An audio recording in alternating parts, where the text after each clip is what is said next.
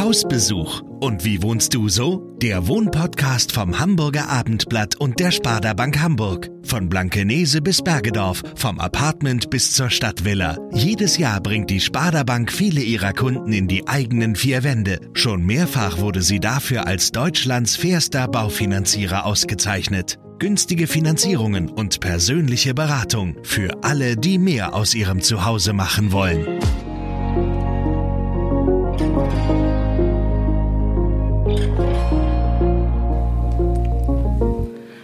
Hallo und herzlich willkommen zu dieser neuen Folge unseres Wohnpodcasts Hausbesuch. Ich bin Friederike Ulrich und heute zu Gast im Schröderstift. Viele von Ihnen werden die historische Dreiflügelanlage am Schlump vom Vorbeifahren kennen. Seit 1976 ist der Schröderstift ein Wohnprojekt. Und darüber kann niemand besser erzählen als Arndt Prenzel, der es seinerzeit mitbegründet hat und der heute noch hier lebt. Jetzt sitzt er mir gegenüber. Hallo, Herr Prenzel. Hallo. Schön, dass ich hier sein darf. Ähm, stellen Sie sich doch bitte mal kurz vor und dann können Sie auch gerne was über das Gebäude erzählen. Ja, also ich bin eigentlich gebürtiger Nordfriese und bin dann nach Hamburg gekommen in den 70er Jahren, um hier zu studieren und hörte dann von Kommilitonen, dass es dort ein bezauberndes, allerdings sehr verfallenes Gebäude am Schlump gibt, das Schröderstift, in dem man als Student eine kleine Wohnung beziehen könnte. Was war hier vorher? Wissen hier Sie das? war vorher ein Altenstift, und zwar von der berühmten Schröder Stiftung. Der Urvater war mal Hamburger Bürgermeister, reicher Hamburger Kaufmann und wie es sich für einen Hamburger Kaufmann gehört, hat er eine Stiftung gegründet und ein Gebäude erstellen lassen. Sollte äh, eigentlich an der Roten Baumchaussee erstellt werden, aber wurde dann hier am Schlump gebaut für unverschuldet in Not geratene Damen höherer Stände. Aha.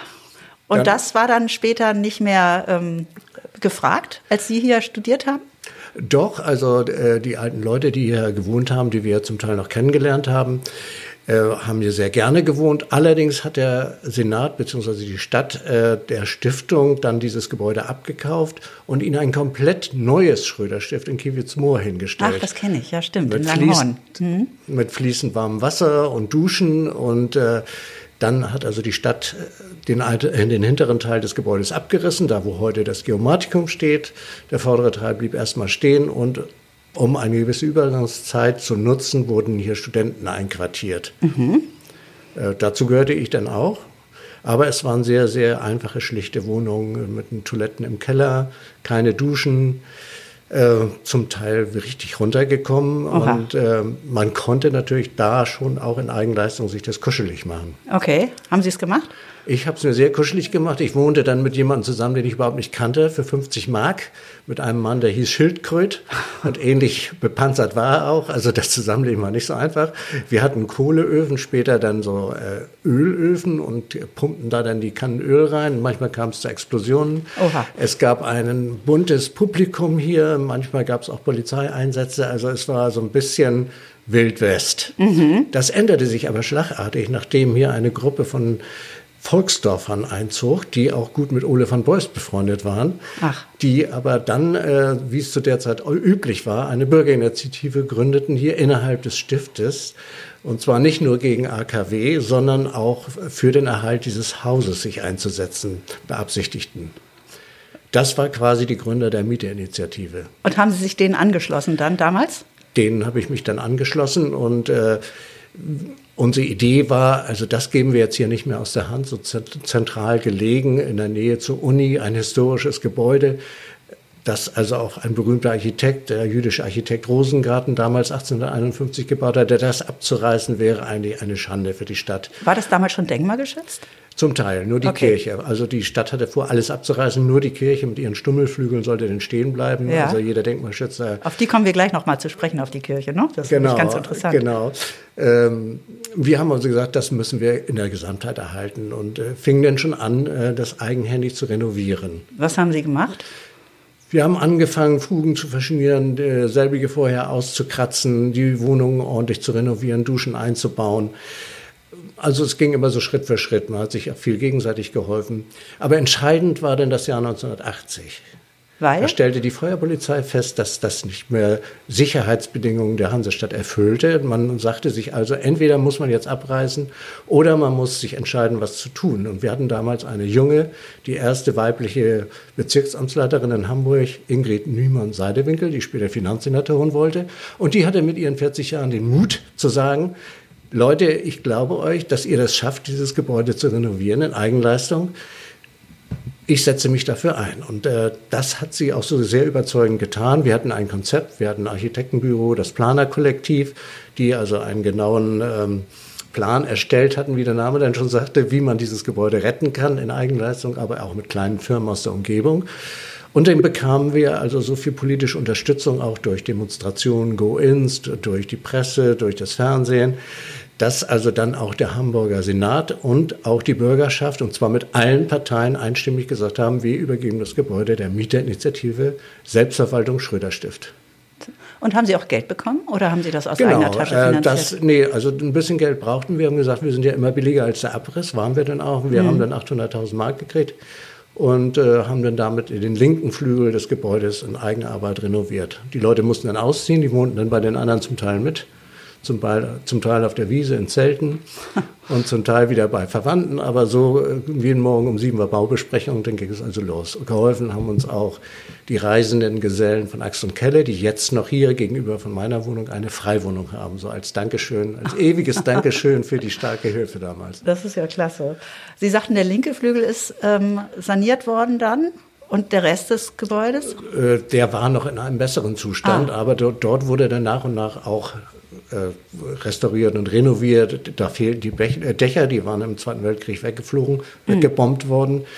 Ähm, wir haben dann nachträglich die Dächer wieder draufsetzen lassen und das ist das Besondere dieser ganzen Konstruktion, dass also das Geld, das wir einnehmen durch die Mieten, wieder in das Gebäude zurückfließt. Das ist also der Deal mit der Stadt. Die Stadt okay. ist weiterhin Eigentümerin und verleiht es an uns. Und, wir haben also und Sie sind für alles verantwortlich? Wir sind also für alles für verantwortlich mhm. und das machen wir alles basisdemokratisch, ehrenamtlich. Jeder, der hier einzieht, der muss sich engagieren. Okay. Und jeder macht es so, wie er es eben kann. Also der eine kann mehr, der andere kann weniger. Einer passt im Sommer beim Sommerfest auf die Bühne auf. Der andere kümmert sich um die Gartenarbeit, der nächste um den Nachbarn, der vielleicht krank ist und so. Versucht Aber jeder man, kann sich einbringen. Jeder so kann sich einbringen und das, also wir hatten damals auch eine eigene Zeitung und einen eigenen Gemüseladen, das haben wir gerade mal nicht mehr, aber Schade. dafür gibt es wieder zeitgemäße Kommunikationswege, dass man sich zusammentut. Okay. Wie viele Wohnungen gibt es denn jetzt hier? Ja, das sind so um zwischen 70 und 90. Also so, das variiert. Also, so viele? Äh, okay, das hätte ich jetzt gar nicht gedacht von außen. Ja, das täuscht. Ne? Also das sind ja kleine Wohnungen, 35 Quadratmeter. Im hinteren Teil sind es noch mehr kleine, die dann aber zum Teil auch etwas erweitert worden sind in äh, 40 Quadratmeter Wohnungen. Hier sind Familien entstanden, hier sind die Kinder nachgewachsen, mhm. sodass dann auch mhm. die Wohnungen mal etwas vergrößert wurden, aber eben nur für diese Familien. Inzwischen sind die Wohnungen wieder verkleinert worden. Und äh, wir haben also auch einen direkten Kontakt zum Bezirksamt. Das heißt, wenn eine Wohnungsvergabe ist, dass also von dort Leute mit einem Dringlichkeitsschein sich hier bewerben können. Okay, also man kann durchaus von außen auch dazukommen. Es ja. ist jetzt nicht so, dass hier alles unter der Hand vergeben wird nee, oder an Freunde verbannt. Wir haben so. hier also wie in alten Zeiten so einen Aushang.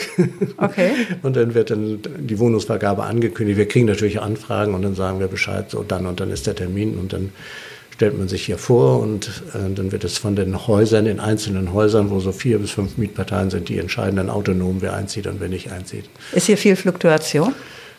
Also sagen wir mal 10 bis 15 Prozent im Jahr, also bei 75, 70, 80 Bewohnern äh, hält sich das in Grenzen. Mhm. Mhm. Ihre Wohnung ist 35 Quadratmeter, haben Sie mir erzählt. Das glaubt man gar nicht, weil sie sieht größer aus. Also ich beschreibe sie mal. Sie sieht einfach, sieht noch ein bisschen aus wie zu Studentenzeiten. Ne? Viele Bücher, gemütlicher Tisch. Einen Kachelofen haben Sie? Benutzen Sie den? Also wenn es richtig kalt wird, ja. Ansonsten haben wir inzwischen auch so zentrale Gasheizungen okay. für mehrere Häuser. Und dann gibt es noch eine Küche und ein Schlafzimmer. Eigentlich haben Sie alles. Ne? Vor der Tür einen großen Garten, wahrscheinlich einen Gemeinschaftsgarten. Hinter ja, dem Haus Garten auch? Ist, Garten ist vielleicht ein bisschen übertrieben, also ein kleines, kleines Stück, das kann jeder so bepflanzen, wie er will. Deswegen sieht es auch bei jedem anders aus. Mhm. So gemeinschaftlich nutzen wir ja die Wiese. Die Wiese, die wir natürlich auch quasi dem Umfeld zur Verfügung stellen. Das heißt, hier kommen die Leute aus dem Stadtteil auch gerne im Sommer, setzen sich auf die Wiese, sind auch gerne gesehen. Mhm. Oder wir machen Sommerfeste. Oder wir hatten ja hier auch schon den Zirkus Roncalli oder Theaterhof Priesenthal, die bei uns gastieren führen hier Kulturveranstaltungen durch. Es gibt also auch Leute wie Hafenklang, 30 Jahre Hafenklang, die haben dann bei uns gefeiert. Oder ein junger Mitbewohner, hier kann sich jeder ein bisschen selbst verwirklichen, hat angefangen, hier so ein Punk-Festival zur Himmelfahrt zu gründen. Das hieß den Glockenschlag. Das hat sich dann auch immer mehr und mehr entwickelt. Also es ist auch immer wieder ein Ort der kreativen Entwicklung. Ja, toll. Ähm, es gibt ja diese Kapelle. Das ist eine orientalisch-orthodoxe Kapelle. Die so ein bisschen das Zentrum ist, dieser dreiflügeligen Anlage? Äh, oder? Äh, eigentlich, also der berühmte Johann Heinrich von Schröder, der ja. ist also da früher mit seiner Kutsche vorgefahren, hat am Gottesdienst teilgenommen, wurde dort auch beerdigt. Was sollte die Stadt damit machen, nachdem also der Abriss ja eigentlich feststand? Es wurde an die griechische Gemeinde übergeben. Und die griechische Gemeinde hat es hier Jahre, Jahrzehnte lang genutzt, bis sie eine eigene Kirche in Horn gekauft haben. Und dann gab es so eine Doppelnutzung von der äthiopischen und ägyptischen Gemeinde, mhm. die dann immer wechsel an den unterschiedlichen Sonntagen die Kirche genutzt haben. Jetzt es, sind es nur noch die Kopten, also die koptische Gemeinde, die ägyptischen Christen, die hier die Kirche sonntags dann nutzen meistens. Orgel ist raus. Wir hatten eine schöne Orgel, die dann auch mit dem Hamburger Orgelbeauftragten begutachtet wurde. Die wurde dann verkauft. Das heißt also, die wird nicht mehr genutzt. Schade. Mhm. Eigentlich schade, aber es ist ein wunderschöner historischer Ort, der den wir ab und zu dann auch nutzen dürfen, wenn wir jetzt eigene Veranstaltungen durchführen wollen. Rainer Werner Fassbinder hat hier eine Filmszene gedreht, Ach. auch in den 80er Jahren, Despair mit Dirk Bogart. Okay. Also wer noch mal diesen Film sehen möchte, der eine Reise ins Licht, der sieht dann auch die Kapelle des Schröder-Stifts. Okay. Und kann man, kann man da rein, also tags, oder ist die geschlossen? Die ist Woche geschlossen, über? die ist geschlossen, genau. Wir also wir können da jetzt auch nicht noch mal reingehen. Nee, es gibt gleich. so Tage der offenen Tür mhm. und äh, Denkmalschutztage, da wird die mhm. Kapelle geöffnet. Oder mhm. wenn wir Sommerfeste machen, wird die geöffnet, dann gibt es Führungen. Mhm.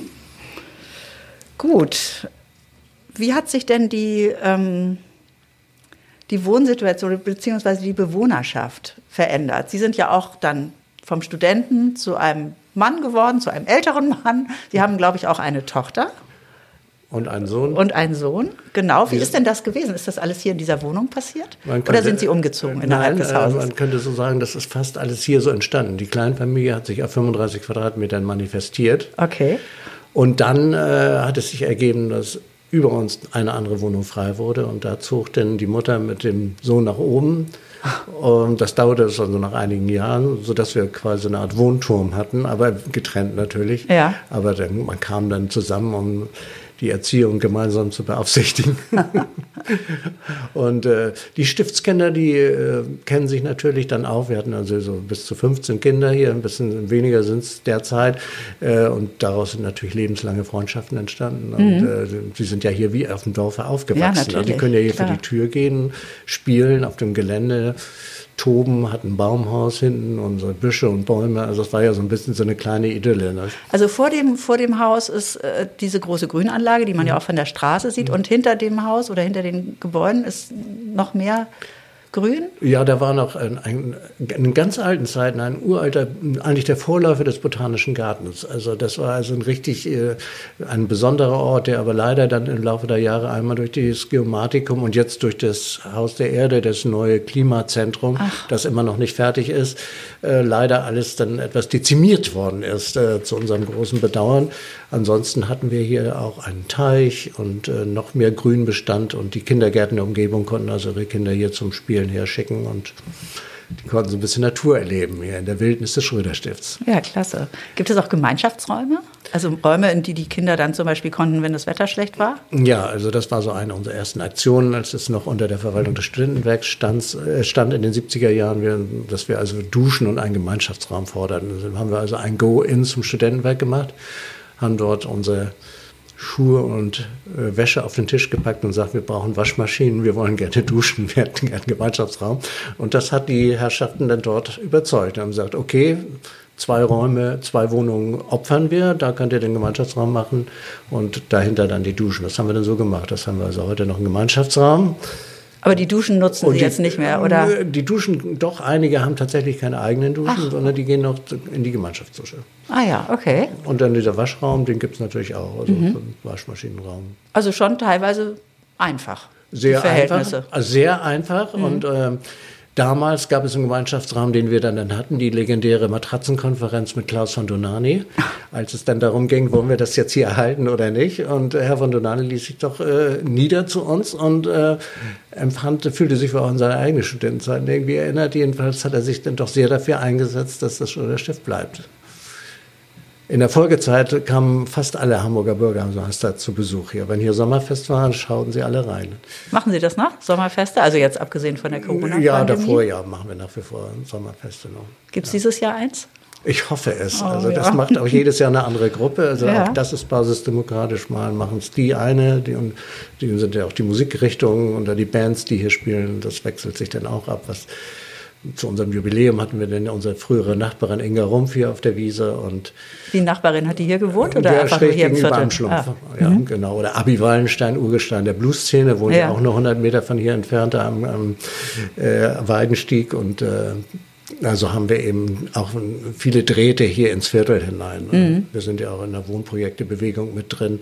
Und letztendlich der Durchbruch, der Erhalt des Schröder-Stifts war auch für andere Wohnprojekte sehr wichtig, weil nun gezeigt werden konnte, man kann in Eigenleistung alte Häuser erhalten, auch zu einem niedrigen Preis. Es muss nicht alles super teuer renoviert werden, man kann auch einfach renovieren. Äh, Man muss nicht Millionen dafür ausgeben und ähm, das Planerkollektiv wurde damit äh, auch mit Preisen ausgezeichnet, dass sie das also quasi mit uns hier diesen besonderen Weg geschritten, beschritten haben. Und stand das denn hinterher nochmal auf der Kippe, das Projekt? Oder Nein. ist, also die Politik ist einig, Die das muss Politik erhalten war bleiben? äh, zufrieden damit, wie wir das gemacht haben, wie es läuft. Wir haben ja immer wieder Verträge gekriegt, fünf Jahre, zehn Jahre, 15 Jahre. Jetzt haben wir wieder 15 Jahre Vertrag bekommen. Mhm. Und ähm, im Grunde ist es hier abgesichert, auch dadurch, dass der Neubau dann fertig ist. Und das war es dann auch. Und damit wird das Schröderschiff auf ewig bleiben. Davon gehen wir aus. Ja, also das Gebäude darf natürlich nicht zusammenfalten. Das ist ja sehr alt. Ne? Kriegen Mhm. Sie das, also können Sie es instand halten? Ja, das Erstaunliche war, dass wir hier am Anfang hier so eine studentische Bewunderschaft haben, die aber dann im Laufe der Zeit durch ihre Liebe zu diesem Gebäude auch den Beruf gewechselt haben. Ach, die nee. ließen dann ein Psychologiestudium fallen, wurden Zimmermann oder wurden Architekt oder einer hat ein Bauunternehmen gegründet. Also es war ganz kurios, wie sehr das die Menschen auch verändert hat. Geprägt und, hat, ne? und, und geprägt hat. Und wir hatten ja so einige, die dann tatsächlich hier auch sich ihr ganzes Leben in dieses Gebäude reingesteckt haben. Und also immer dann alles, was rund um das Schröderstift gab, hier an Zeit investiert haben. Und so gab es und gibt es nach wie vor Menschen, die das weiter betreiben. Und dadurch haben wir natürlich auch gute Drähte zum Denkmalschutzamt. Das heißt, wir wissen immer, was zu tun ist oder wir fragen, wie machen wir das jetzt am besten. Und auch da gilt immer, es muss ja nicht die teuerste Lösung sein, sondern wir versuchen dann immer auch praktikable Lösungen durchzuführen, die wir dann zum Teil immer noch selbst machen können. Wie bringen Sie sich denn ein? Ja, damals, äh, als es da um den Kampf um den Schröderstück ging, da habe ich gesagt, Leute, wenn wir hier was erreichen wollen, müssen wir es direkt erreichen. Und wir waren da so eine Gruppe von 30, 40 Leuten. Ich habe gesagt, wir müssen uns ordentlich anziehen. Wir ziehen uns also alle den Anzug an und dann gehen wir zum Senat. Dann sind wir zum Senat gegangen, haben denen unsere Papiere überreicht, als die entscheidende Senatssitzung war. Wir saßen mit dem Finanzsenator zusammen damals und haben ihm vorgerechnet, äh, wie wir das hier retten können. Und äh, das war sozusagen äh, Ihre Idee so. meine Idee, wie wir da vorgehen. Andere haben eben sich anders eingebracht, aber so der, der Versuch, die Öffentlichkeit zu gewinnen, direkt, vor allen Dingen immer direkt mit den Politikern zu sprechen, äh, sie hier einzuladen, äh, sie zu überzeugen, dass man nicht immer alles ähm, auf einem ganz komplizierten Wege, sondern auch auf dem direkten Wege. Und das hat eigentlich immer geklappt. Das lag aber auch eben an der günstigen Konstellation, dass wir mit Ingrid Nümann-Seidewinkel eine, eine tatkräftige Frau hatten, die uns vertraut hat. Und ähm, ich weiß nicht, ob es ein Mann gemacht hätte, ganz ehrlich. Also ich muss sagen, das war, das war schon was Besonderes. Und, und äh, eigentlich war das so der Durchbruch und dann, dann sind alle anderen hinterhergekommen. Also das ja, haben wir wirklich viel zu verdanken und dann natürlich auch den Parteien hier im Bezirksparlament, die auch immer hier waren, auch immer auf Sommerfesten waren. Also dieser menschliche, zwischenmenschliche Kontakt, das fand ich war, ist und war sehr wichtig. Okay. Und heute? Heute nach wie vor. Ne? Also engagieren Sie sich heute noch für Ja. diesen Bereich? Ja, ja. Okay. Ja, ja, also die, die Räte hier in dem Bezirk, die gibt es nach wie vor. Mhm. Und die alten Beziehungen zu, Tobias Behrens von Stadtbau zum Beispiel, Mhm. äh, dessen frühere Freundin hier auch mal gelebt hat, oder zu anderen Stadtentwicklungsgesellschaften oder Stadtplanern. Manche trifft man dann sogar in Schleswig-Holstein manchmal wieder. Das ist schon ganz kurios. Also wir versuchen nach wie vor mit der Stadt, mit dem Stadtteil, mit einzelnen handelnden Personen in Verbindung zu bleiben, aber eben auch mit den Nachbarn. Und Wir pflegen auch die Nachbarschaft in die Gustav-Falke-Straße oder Laufgraben, Schäferstraße, da sind ja auch Freundschaften entstanden oder gegenüber im Schröder-Stiftsweg. Also das Menschliche, Zwischenmenschliche, es ist ja auch ein Ort der Begegnung. Man kann hier vor der Kirche sitzen, in der Sonne sitzen und ein Schwätzchen halten. Das ist uns eben auch wichtig, dass das eben nicht nur unser Ding ist, sondern dass es auch für den Stadtteil seinen Sinn hat. Sie wohnen jetzt ja seit 45 Jahren hier, ne? Oder? Ja, Ungefähr? ja. Das ist ja wirklich eine lange Zeit. Das kommt mir gar nicht so vor. Also das, Verrückte ist, dass ich jedes Mal das Gefühl habe, ich bin gerade erst ein paar Tage hier. Es ist irgendwie so. Weil das- das ist doch gut, dann es ist vertraut und immer wieder neu. Also es- Ja, ist doch unheimlich spannend, was sich Ja. dann in der Zeit so hier abgespielt hat. Ja. Gibt es viele Be- Bewohner, die schon so lange hier leben wie Sie? Ja, also wie viel mögen das jetzt noch sein? Also es ist tatsächlich ja schon welche gestorben. Okay. Das ist traurig, aber nun mal der Lauf der Dinge. Aber naja, vielleicht so an die 10, 12 gibt es vielleicht noch aus den, aus den Urzeiten. Okay. Wie Mhm. funktioniert das denn, wenn jetzt jemand krank wird oder pflegebedürftig? Springt dann die Gemeinschaft schon ein? Also gibt es da so eine Meistens Verantwortung es- auch äh, äh, meistens- füreinander? Ja, also meistens sind es ja dann die Partner, die sich Mhm. dann darum kümmern und, und sonst auch die Nachbarn. Mhm. Ja, doch, doch. Also wir hatten also hier auch schon dann äh, die Beerdigungsfeiern von jemandem, der sich hier sehr engagiert hat und das war eben auch übervoll. Das, also dann kamen auch wirklich die Leute aus den Behörden, um, ja, um, um den Menschen noch zu verabschieden und Gut, also wenn es einem schlecht geht, dann hat man auf jeden Fall hier immer einen Nachbarn, der einem hilft. Also man kennt sich auch. Man kennt sich ja. Wenn jetzt hier jemand vorbeiginge und da drüben in den Eingang, dann würden Sie wissen, wer es ist. Ja, man, jeder kennt hier jeden. Okay. Äh, Und wie es bei Nachbarn ist, macht man den einen mehr, den anderen Ja, weniger. klar. Also dass es hier auch mal, äh, dass man dann, mal zu Zwistigkeiten kommt. Also es Ja. ist normal wie in jedem anderen, anderen Haus in Hamburg auch. Also das äh, ist einfach so. Klar. Aber wir sind natürlich immer gucken, dass wir die Konflikte lösen. Dafür haben wir ja unsere Versammlungen und dann wird eben lange diskutiert. Wie oft treffen Sie sich? Also früher war es, äh, am Anfang war es täglich, natürlich in der heißen Ja, Phase, klar. dann wöchentlich und jetzt ist es monatlich. Okay, aber das gibt es schon, so ein festes Das gibt, Plenum. ja, ja, Mhm. genau. Es gibt auch eine Baugruppe, eine Gartengruppe. Also es sind kleine Verantwortlichkeiten, werden aufgeteilt. Jedes Jahr gibt es einen neuen Vorstand. Jetzt haben wir jüngere Leute, die im Vorstand sind. Und die bringen dann wieder ein anderes Gefühl mit rein und haben wieder ganz andere Vorstellungen und so erneuert sich das aus sich heraus. Mhm. Das klingt irgendwie so toll. Gibt es das noch häufiger in Hamburg? So Also es gibt, ja eine, es gibt ja eine ganze Reihe von Wohnprojekten, die sich auch neu gegründet haben. Äh, wie das äh, im Einzelnen dort aussieht, kann ich jetzt von außen nicht beurteilen, aber im Prinzip äh, stelle ich mir das ähnlich vor. Auch, dass Auch man in dem großen Rahmen? Also gibt im, so in, große? dem, in dem großen Rahmen wüsste ich jetzt nicht, aber es gab ja damals auch sogar in Stalzhoop Wohnprojekte in, dem, in, in der riesen Betonburg. Mhm. Ähm, das war ja richtig so eine Bewegung, ähm, die auch dann, das äh, es gab ja dieses Stadtbau GmbH, die richtig von der, von der Stadt gefördert wurden, um Wohngruppen oder Menschen aus Stadtteilen, die sagten, wir wollen irgendwie zusammen in einem Haus wohnen, gefördert und unterstützt haben. Also von ganz kleinen Wohnprojekten wie in äh, Hamburg-Eimsbüttel, da in der Lutherutstraße oder auch größere. Äh, Damals gab es ja auch noch die Hafenstraße, mit denen wir zu tun hatten, die sich ja auch etabliert haben, inzwischen mehr oder weniger. Und ähm, ich denke, das sieht dort ähnlich aus. Dass man, äh, Das ist ja eigentlich die Idee von einem Wohnprojekt, dass man eben gegenseitige Hilfe und Solidarität und, äh, und so ein bisschen dieses Gefühl hat äh, vom Leben im Dorfe, in der Stadt. Wissen Sie, wie alt der älteste Bewohner ist und wie jung der jüngste hier? Oh, das, was schätzen Sie? äh, Also ich würde mal sagen, der Jüngste ist vielleicht äh, fünf und der, der, Okay. Älte, der Älteste, der müsste Mitte 70 sein. Okay, also Also Querschnitt. mehr Generationen Ja, ja, its, genau. best. Toll. Ähm, wir haben vorhin irgendwie den Faden verloren, als es um Ihre Kinder ging.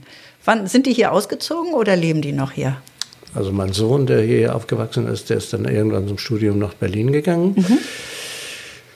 Ähm, genau, der ist jetzt, wird jetzt äh, 29.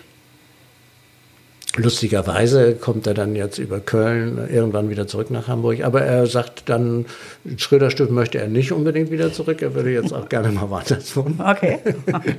Aber Er kommt das wieder. äh, so geht es ja vielen, die jetzt hier mal eine Zeit lang gelebt haben, auch während des Studiums, die dann irgendwann raus wollen und dann äh, anders leben möchten, vielleicht etwas komfortabler. Ja, aber ist es auch so gewesen, dass schon mal wieder jemand zurückgekommen ist? So wie Menschen, die auf dem Dorf leben und dann wegziehen und doch irgendwann wieder aufs Dorf zurückkehren? Ja, es hat es auch schon gegeben, ja.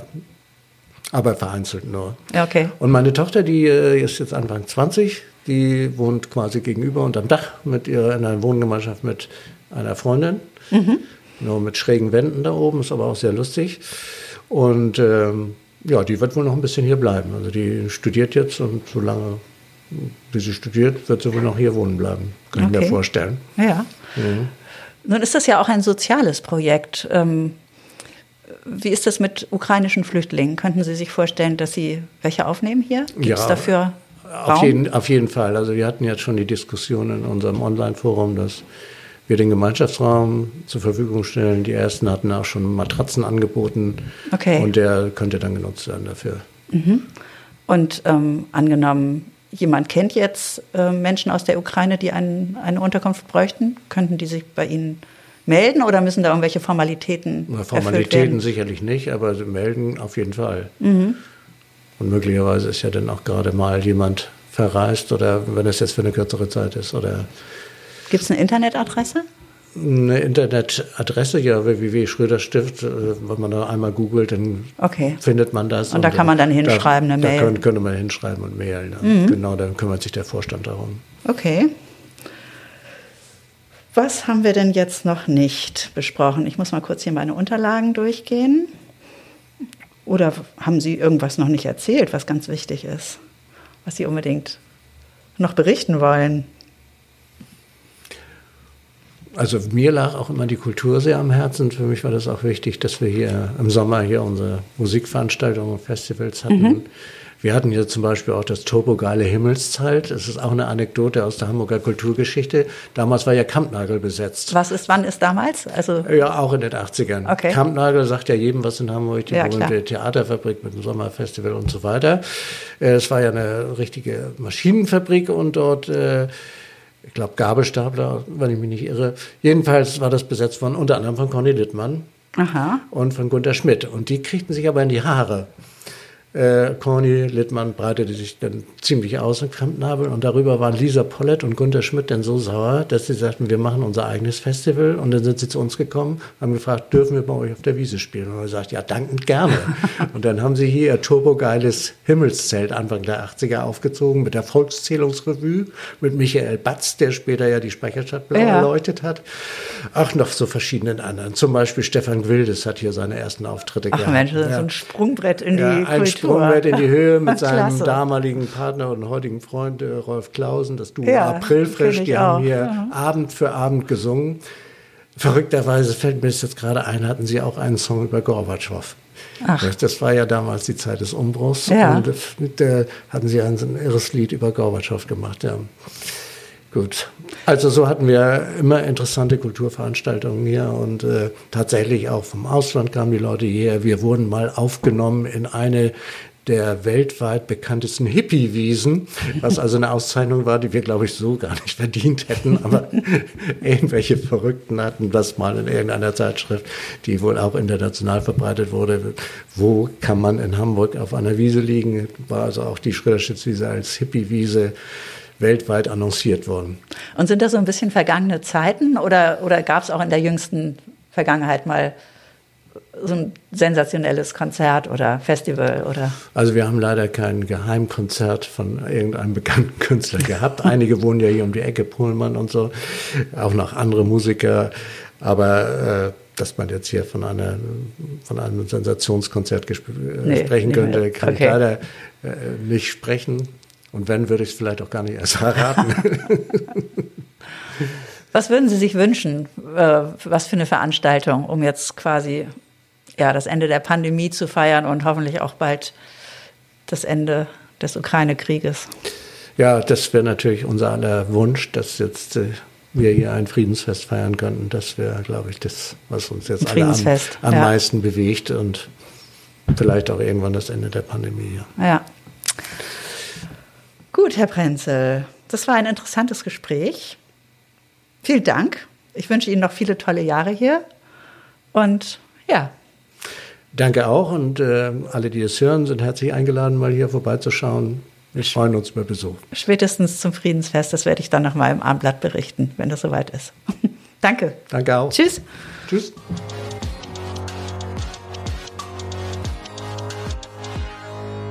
Weitere Podcasts vom Hamburger Abendblatt finden Sie auf abendblatt.de slash podcast.